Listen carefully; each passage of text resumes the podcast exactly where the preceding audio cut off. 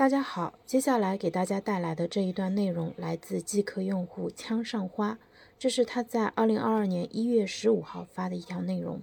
我今天发现了这条内容，特别喜欢，不仅把它分享到了微信群里面，并且呢，在我的洗米团，呃圈子里面也把它全文引用了一遍，并写下了自己的评论。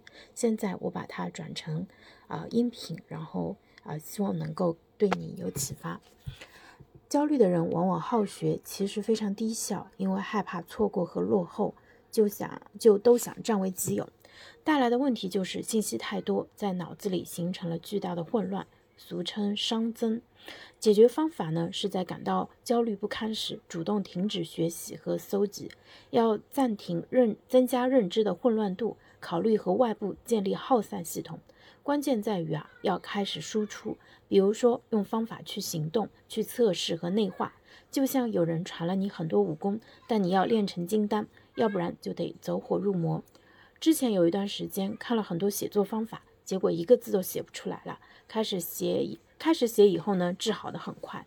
一个房间很挤很乱，你在不断的增加物品，不管东西看上去多么华丽，但也不会有太好的观感。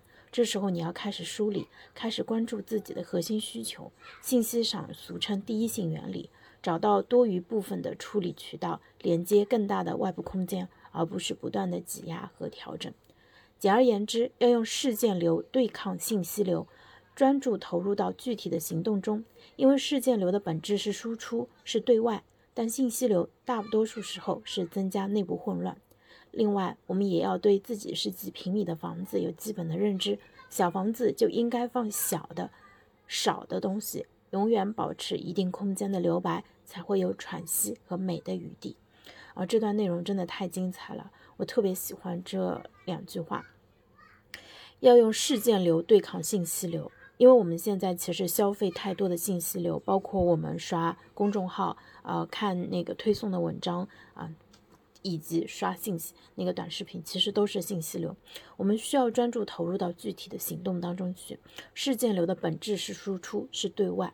我一直觉得输出是非常非常重要的，也是在我们现代生活当中被很多人非常忽视的一个点啊。这个世界上的创作者还是太少了，创作出来的优质的内容依然还是太少了。我觉得做内容的能力是每个人都应该培养的。而且这个能力没有捷径，它就必须靠你去写，去接受反馈，然后再反思调整。你写的越多，你才会写得更好。所以要不停的去做输出。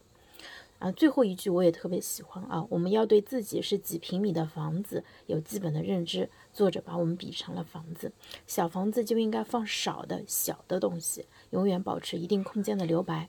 如果你只是一个一室一厅，但你非觉得自己是一个大别墅，那肯定会堆满各种各样的东西，结果呢就没办法转身，对不对？那这个比喻非常的鲜活，我也特别的喜欢。那这就是我分享的这一段内容。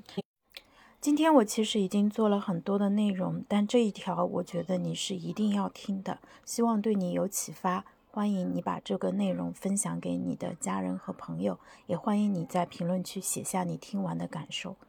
我们明天再见。